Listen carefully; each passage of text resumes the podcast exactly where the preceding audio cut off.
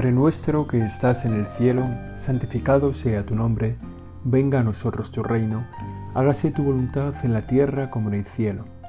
Danos hoy nuestro pan de cada día, perdona nuestras ofensas, como también nosotros perdonamos a los que nos ofenden. No nos dejes caer en la tentación y líbranos del mal. Empezamos nuestro rato de meditación como hacemos tantas veces, dándonos cuenta, haciéndonos consciente de tu fidelidad, de que estás ahí escuchándonos, de que no fallas nunca, de que siempre, desde el principio de los tiempos, eres fiel con nosotros, de que tu alianza se mantiene en la historia con nosotros. Y en este rato de oración, al mismo tiempo que la contemplamos, esa fidelidad tuya y esa alianza, pues te la agradecemos, sobre todo por, por la distancia que hay entre tu fidelidad y la nuestra, por la diferencia que hay entre lo que tú pones en esta alianza y lo que nosotros ponemos.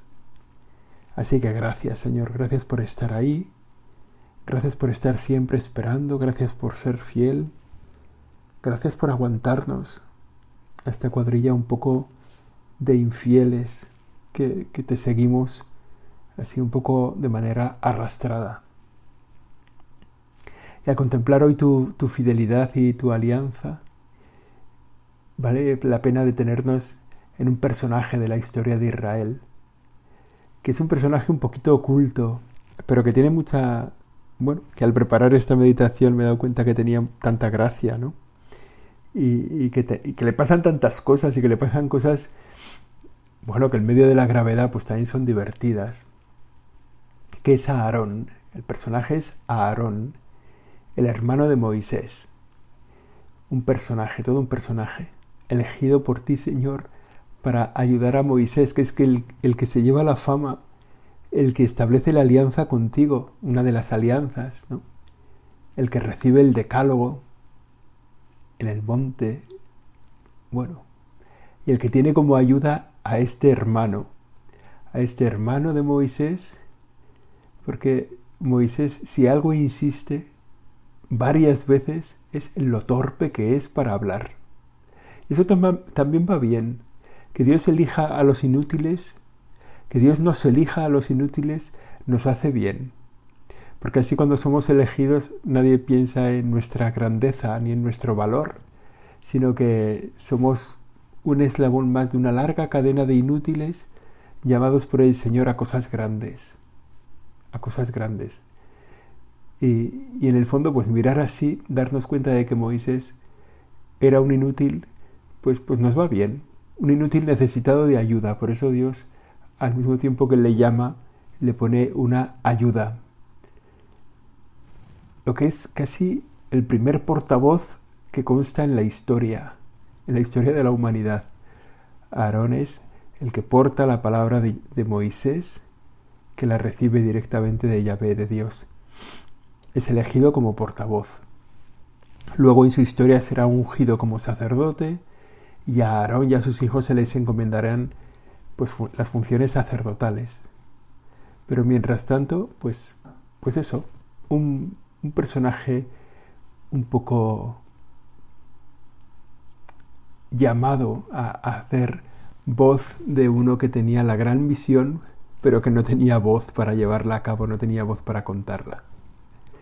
Y de este personaje hay como tres pasajes de su historia, que es muy larga, es muy bonita, está, está eh, recogida en el Pentateuco, que son esos cinco primeros libros de la Biblia, sobre todo en el libro del Éxodo, y que cuenta con, bueno, con simpatía pues toda su vida, bueno, con simpatía, o sea que, pero, pero de la que nos podemos parar como en tres detalles, ¿no? Tres pasajes de la historia que nos pueden ayudar a rezar. Para, a la luz de Aarón, a la luz de este personaje, ver cómo es nuestra relación contigo, contigo Señor, qué es lo que nos pides de nosotros. En el fondo, esos tres pasajes, o esas tres dimensiones que a la luz de las cuales podemos poner en contacto nuestra vida con la tuya, Señor, son esos tres. Portavoz de Moisés, ¿Es también Aarón el que sostiene en la batalla a Moisés?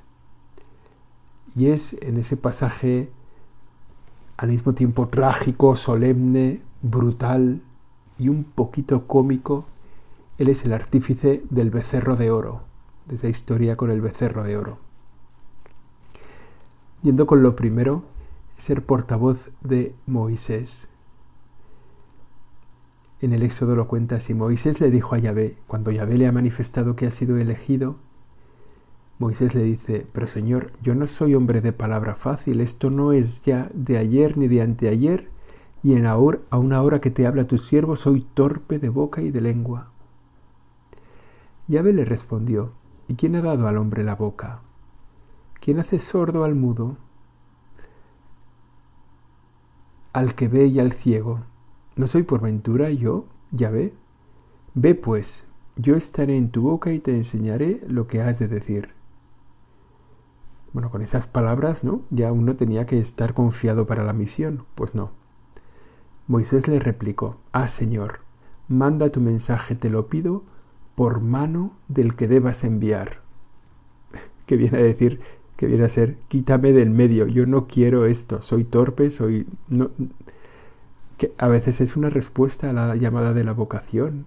Es una respuesta que en la Biblia sale muchas veces y en la vida se ve también muchas veces la gente que responde, ay Señor, yo no soy digno, yo no soy capaz. Ya lo hemos pensado muchas veces, ¿no? Que Dios no elige a los que son dignos y Dios no elige a los que son capaces. Dios hace dignos y capaces a los que Él elige. O sea que la dignidad y la capacidad no se pueden presuponer. Lo podemos ver en nuestra propia vida. ¿eh? De algún modo también nosotros hemos sido elegidos por Dios y ya somos bastante conscientes de nuestra dignidad y de nuestra capacidad para esa elección. Pero es que Dios hace dignos y hace, y hace capaces a los que Él elige, y los elige porque le da la gana. Y aquí Moisés se pone un poco de perfil, ¿no? Manda tu mensaje por mano del que debas enviar, como diciendo, yo no soy. Y la Biblia continúa, se encendió entonces en cólera Yahvé contra Moisés y le dijo, ¿no tienes a tu hermano Aarón el levita? Él es de fácil palabra, al encuentro te sale, y al verte se alegrará su corazón.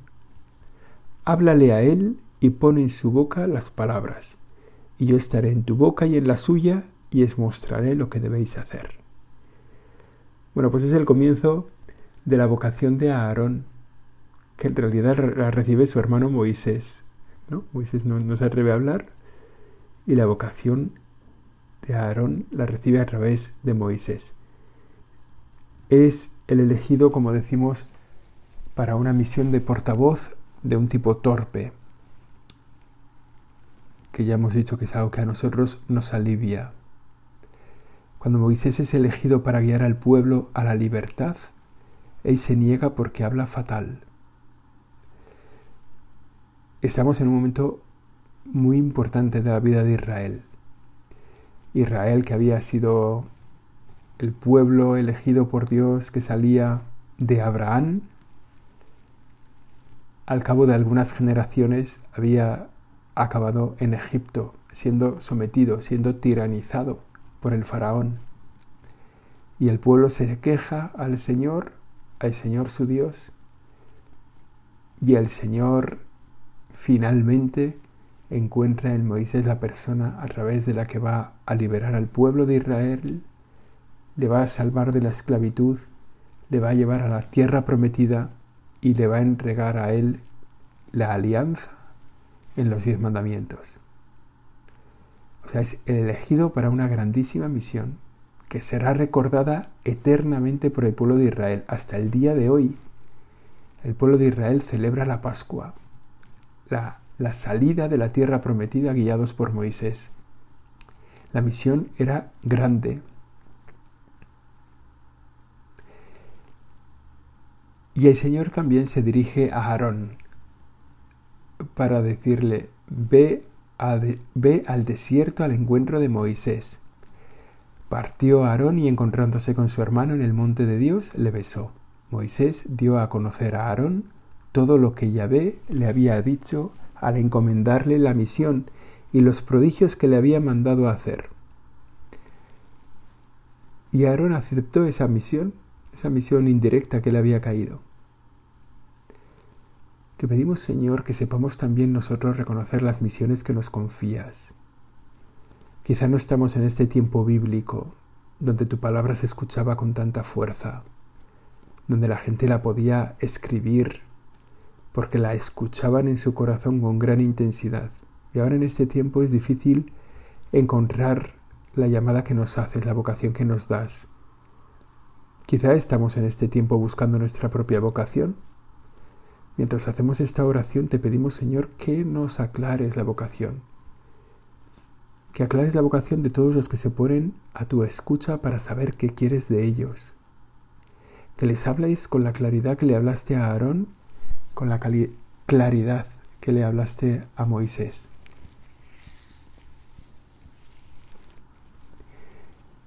¿Y qué podemos aprender de, de, de Aarón? ¿Qué nos puede enseñar la figura de Aarón? Bueno, pues en el fondo es que a nosotros también nos toca imitar a esta figura. A Dios, Dios nos hace también a nosotros portavoces suyos por el bautismo. Tú, Señor, has querido que cada uno de nosotros anunciemos la fe de la Iglesia, anunciemos tu buena noticia, te anunciemos a ti como el Señor el Salvador del mundo. También nosotros hemos recibido, de algún modo, la misión de Aarón, de ser portavoces tuyos. En este caso no nos pasa lo mismo porque tú tienes palabra clara y obras contundentes y ejemplos firmes. Nosotros pues más bien somos los de torpe palabra, torpes ejemplos. Sin embargo, has querido confiar en nosotros para ser tu portavoz. Somos, somos como tus manos en este mundo. Tú actúas aquí a través de las manos de tus hijos. Somos también tu voz, somos tus ojos, somos tu palabra, somos los que te hacemos presentes. ¿no? Y esto nos hace bien reconocernos como portavoces, nos pone en la obligación de ser fieles, de conocerte bien.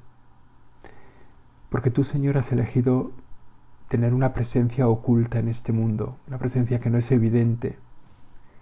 Tu presencia aquí, Señor, en la Eucaristía, tu presencia en tantos acontecimientos de la historia, de la historia pequeña de cada día, tu presencia en los pobres, tu presencia en la iglesia, una presencia que es oculta, que no se hace evidente. Y por tanto quieres de nosotros que para ser tus portavoces, pues cumplamos esa misión, la misión de un portavoz, que exige varias cosas que son importantes es bueno darnos cuenta qué significa ser portavoz de alguien. Un portavoz, un portavoz del Señor tiene que conocer bien al Señor y a la Iglesia. Ayúdanos a conocerte mejor, que podamos dar testimonio de ti porque sabemos quién eres, qué quieres, qué dices, qué buscas,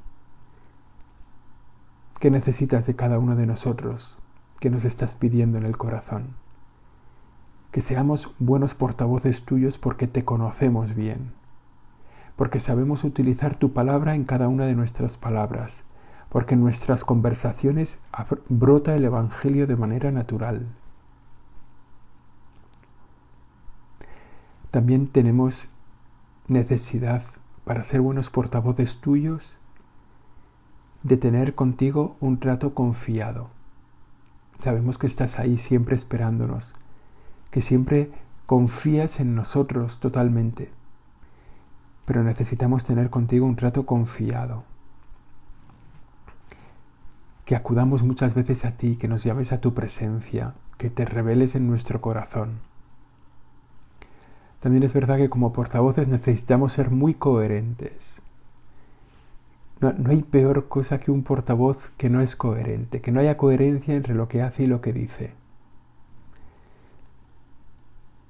ser coherentes en la vida cristiana es la, mejor forma de evangelizar, de hacer apostolado, de conseguir que mucha gente se acerque a Jesucristo, ser coherentes. Que no es solo hacer lo que decimos, sino que la coherencia en la vida cristiana llega un poco más adentro. Es hacer lo que decimos, decir lo que pensamos, pensar lo que rezamos. O sea, es una coherencia completa. ¿no? Lo que hacemos, lo que decimos, lo que pensamos y lo que rezamos tiene unidad. En nuestras obras se ve nuestra oración. En nuestros pensamientos se preparan nuestras obras. En nuestras palabras tenemos esos pensamientos que se sostienen en la oración. Bueno, esa coherencia es lo que se pide de un portavoz y lo que se pide de nosotros al recordar la figura de Aarón, ser así, ser coherentes.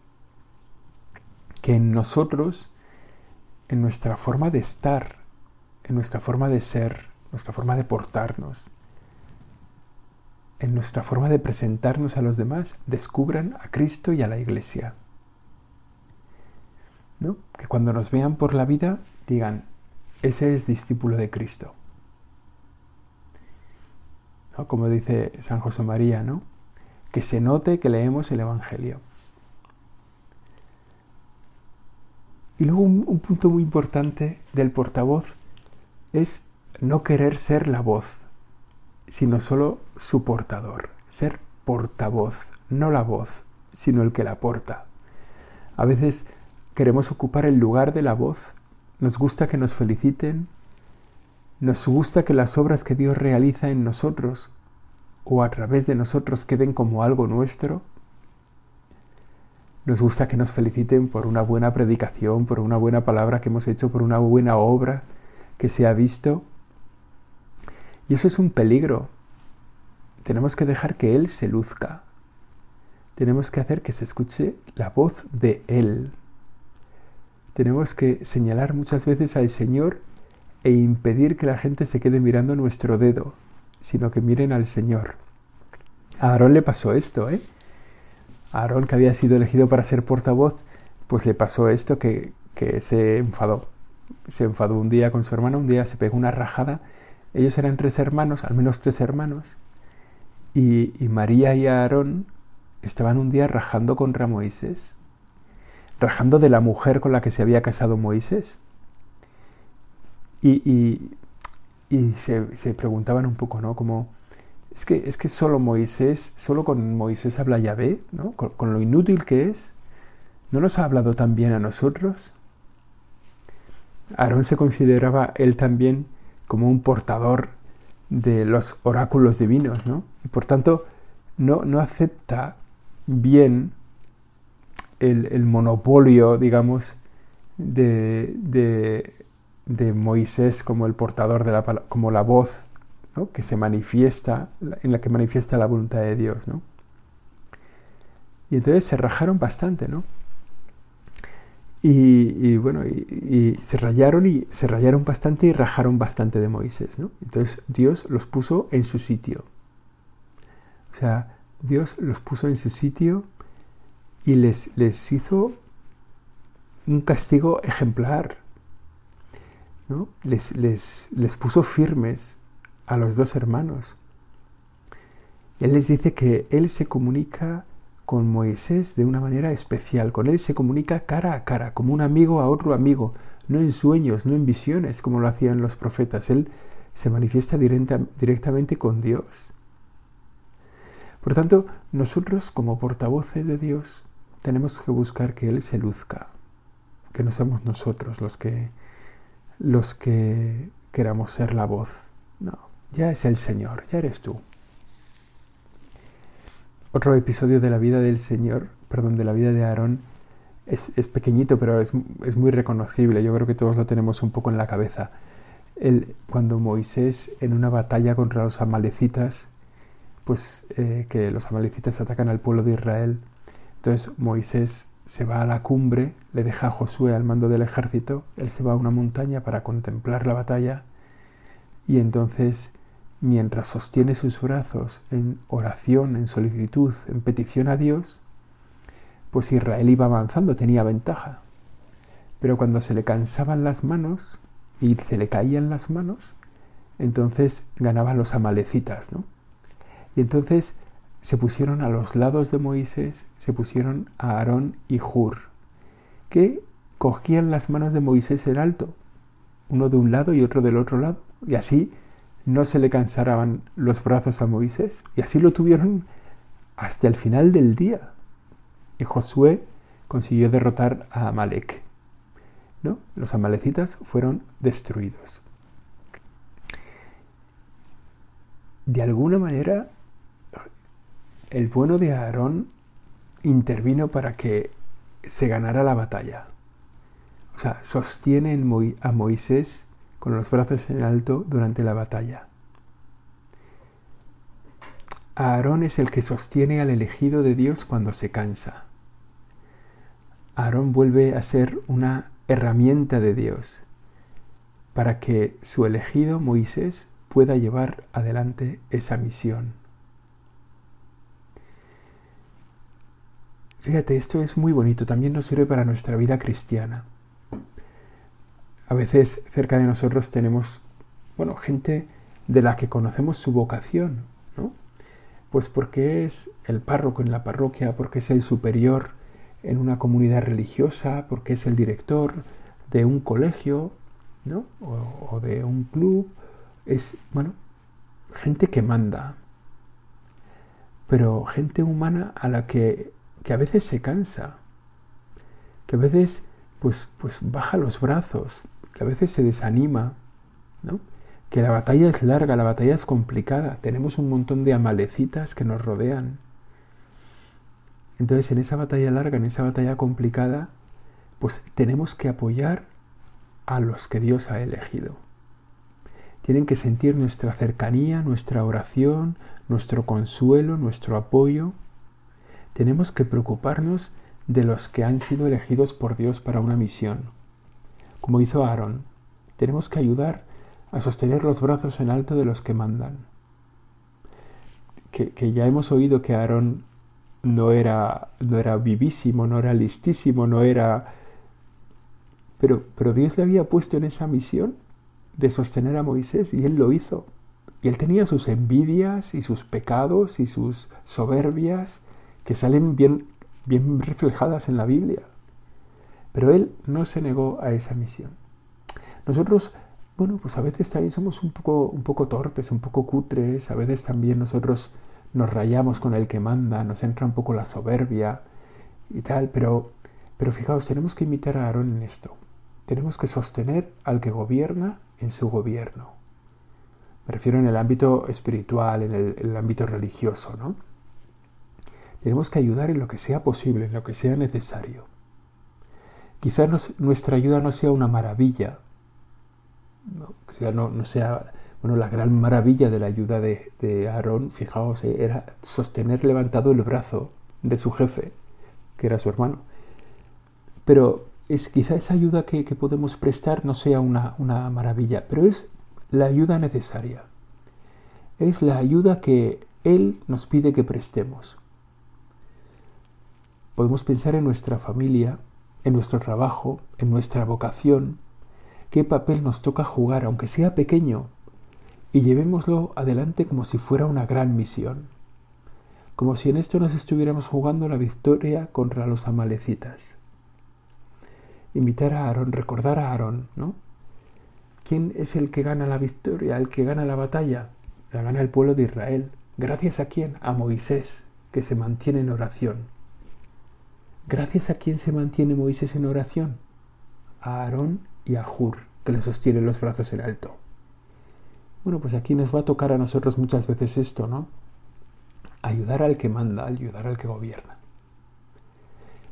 Y un tercer, un tercer episodio de la vida de, de Aarón, que si no fuera tan grave y además si no lo tuviéramos todos tan vívido metidos en la cabeza, porque lo hemos visto muchas veces, es el tema del becerro de oro.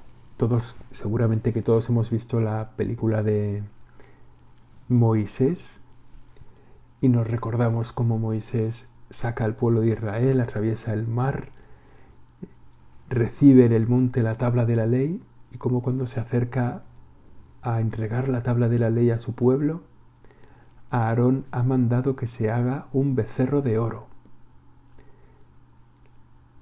El que tenía que sostener y sostuvo, el que tenía que sacar adelante la palabra de Dios de boca de Moisés, pues este les dijo allí a las mujeres, bueno, les dijo a los hombres, ¿no? Cuando Moisés se fue al monte a recoger las tablas de la ley, les dijo a Aarón, tomad los pendientes de oro de las orejas de vuestras esposas, de vuestros hijos e hijas, y me los traéis. Cuando los tenía ya recogidos, hizo con ellos un ternero de oro, un ternero fundido en oro, y ante él puso un altar. Y en ese altar, pues ante ese altar se congregaron los hijos de Israel. Fíjate, habían salido de Egipto, los había salvado el Señor, los había acompañado, les daba de comer y de beber en el desierto, estaba cuidándoles todo el día y a Aarón no se le ocurre otra cosa en el primer minuto que se queda solo de construir un becerro de oro para que los hijos de Israel lo adoren. Seguramente no, no se sabe muy bien, ¿no? Seguramente no se intentaba un nuevo Dios, sino que era más bien una representación de Dios, pero es que esa representación estaba prohibida, ¿no? Total que Moisés, que estaba ahí en el monte con el Señor, Dios se lo dice. Dios le dice, mira, este pueblo tuyo, este pueblo mío, mejor dicho, me, tiene frito, ¿no? Me está traicionando. Y fijaos, antes de que Moisés baje, Moisés actúa como un sacerdote, como un sacerdote, como un gran sacerdote. Esa es la misión de los sacerdotes. Moisés, nada más decirle Dios que su pueblo le está traicionando, Moisés ya empieza pidiéndole perdón por el pueblo. Es una actitud muy sacerdotal, interceder, interceder ante Dios por el pueblo pecador. Decir más o menos, Señor, son un desastre, pero perdónales. Dice así la palabra de Dios, dice, Moisés suplicó al Señor su Dios, ¿Por qué, Señor, se va a encender tu ira contra tu pueblo, que tú sacaste de Egipto con gran poder y mano robusta? ¿Por qué han de decir los egipcios con mala intención los sacó para hacerlo morir, hacerlos morir en las montañas y exterminarlos de la superficie de la tierra? Y le dice, aleja el incendio de tu ira, arrepiéntete de la amenaza contra tu pueblo. Moisés como sacerdote delante del Señor. Y luego también una, imagen muy sacerdotal, baja al pueblo y los abronca, les echa un rapapolvos.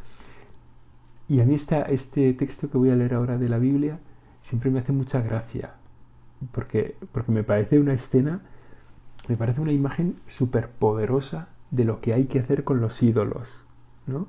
Con los ídolos a veces que son imágenes a veces son ídolos que tenemos en nuestro corazón. Y dice así, Moisés, encendido en su ira, tiró las tablas, las rompió al pie de la montaña, después agarró el becerro que habían hecho, lo quemó, lo trituró hasta hacerlo polvo, que echó en agua y se lo hizo beber a los hijos de Israel. Qué grande Moisés, ¿eh? Qué enfado se agarra Moisés bajando de la montaña, arrojándoles las tablas de la ley, que son la alianza que Dios le ha dado les tira las tablas, de, coge el becerro, lo destroza, lo pulveriza, lo echa en agua y se lo hace beber. Os vais a comer los dioses que estáis haciendo. Me parece muy bonito. Ojalá que nosotros hiciéramos eso con los dioses que tenemos, ¿eh? que a veces te sustituyen a ti, Señor, que somos un poco... Bueno, seguramente Moisés no era un idólatra, pero se le había ido la pinza, claramente. Bueno, esta imagen de Aarón perdón, eh, a Aarón se le había ido la, pinza, ¿no? Y, había, bueno, no había querido hacer una idolatría formal, pero realmente había construido un ídolo. Bueno, esa imagen de Aarón nos ayuda para nuestra vida cristiana. También nosotros somos portavoces del Señor y eso nos exige muchísimo, porque en cuando nos ven a nosotros tienen que poder verte a ti, Señor. Nosotros tenemos que ser responsables con los que tienen una misión en la iglesia, una misión especial, ayudar al párroco, ayudar al obispo, ayudar al director del colegio, ayudar al superior de la comunidad, bueno, sostenerles en la batalla para que ellos puedan ser fieles.